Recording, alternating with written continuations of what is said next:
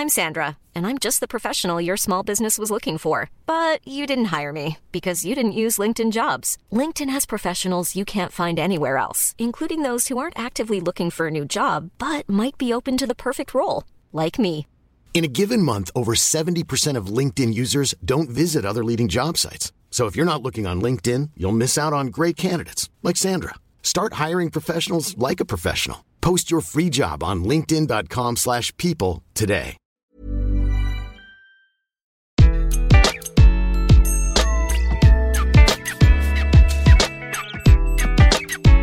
Bonjour, je suis Gaël Châtelain-Berry, bienvenue sur mon podcast Happy Work, le podcast francophone le plus écouté sur le bien-être au travail.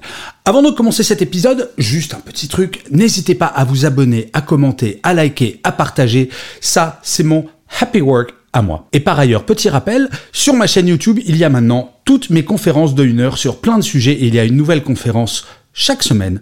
Donc n'hésitez pas à aller jeter un petit coup d'œil, je pense qu'il y a du contenu qui pourrait vous intéresser. Allez, c'est parti pour cet épisode. J'ai choisi de vous parler du collègue toxique. Vous savez, la personne qui vous irrite un petit peu, que ce soit en présentiel ou en distanciel d'ailleurs.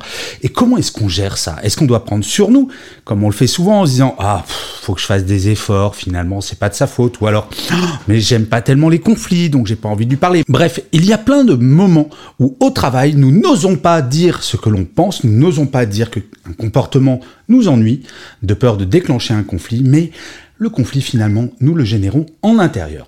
Alors pour commencer, c'est quoi une personne toxique? Eh bien j'en ai déterminé trois catégories. La première catégorie, c'est ce que j'appelle le toxique léger. Le toxique léger, c'est quelqu'un qui va être toxique, certes, mais ça ne va pas être extrêmement grave. Ça va être par exemple quelqu'un qui va parler fort au téléphone alors que vous êtes à côté. Ça va être quelqu'un qui va oublier de dire bonjour un jour sur deux. Bref, léger. La deuxième catégorie, c'est le toxique moyen.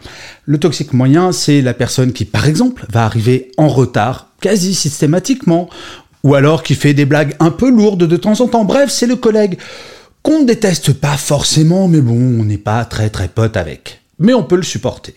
La troisième catégorie, le toxique ou la toxique lourd. Alors là, c'est la personne qui est agressive, qui va être méchante, qui va, encore pire, répandre des rumeurs sur vous. Ça, c'est vraiment le champion du monde du toxique. Et j'imagine que vous en avez rencontré un ou deux dans votre carrière. Personnellement, dans ma carrière, quand j'étais en entreprise pendant un peu plus de 20 ans, j'ai eu un peu de tous ces toxiques-là. Et très franchement, on a des toxiques autour de nous. C'est naturel. Alors concrètement, comment on fait pour gérer? Alors ce qu'il faut savoir, c'est que quel que soit le niveau de toxicité de la personne, il est fondamental de parler en tête à tête avec cette personne. Et la première étape, c'est de comprendre pourquoi la personne a ce comportement et de lui dire sans jugement dans un premier temps, de lui dire écoute, j'aimerais savoir pourquoi par exemple tu me dis jamais bonjour, est-ce qu'il y a quelque chose qui te dérange chez moi ou pourquoi es-tu agressif ou agressive avec moi? Sans dire que ça vous déplaît pour l'instant, mais de demander le pourquoi de ce comportement. Parce que parfois, il y a des personnes qui sont toxiques sans s'en rendre compte, sans forcément le vouloir.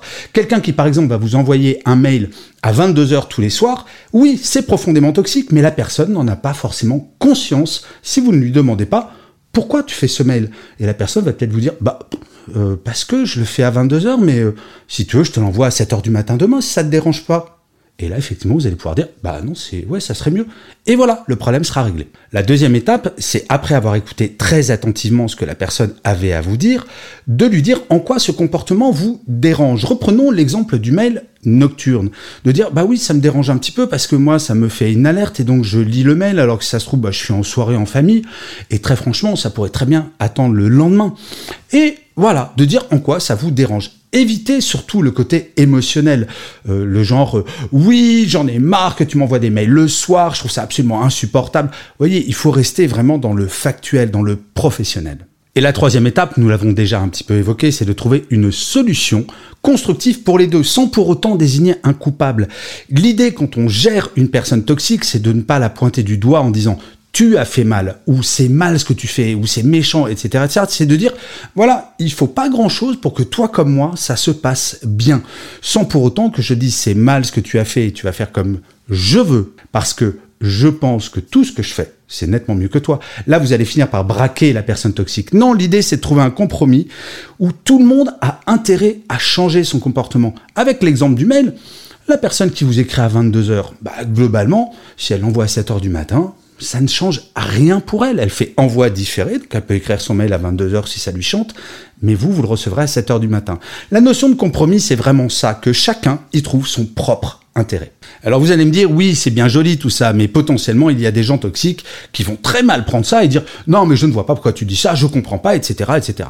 Là, dans ce genre de cas, l'idée, c'est de toujours garder son calme, toujours, ne jamais rentrer en conflit, mais de poser cette question toute simple à la personne toxique. De lui dire, écoute, moi, c'est un comportement que tu as qui ne me convient pas professionnellement. Toujours rester sur le côté professionnel, jamais personnel. Qu'est-ce que toi, tu aurais à perdre à changer de comportement? Très honnêtement, dis-moi, parce que je ne comprends pas. Moi, ça me ferait du bien, ça me rendrait plus à l'aise, ça augmenterait mon bien-être au travail. Et toi, explique-moi en quoi c'est gênant de t'adapter à ce dont j'ai besoin. Et très généralement, en posant cette question, les personnes les plus toxiques sont vraiment très très en mal de répondre concrètement à ça et vont finir par admettre qu'il faut qu'ils changent.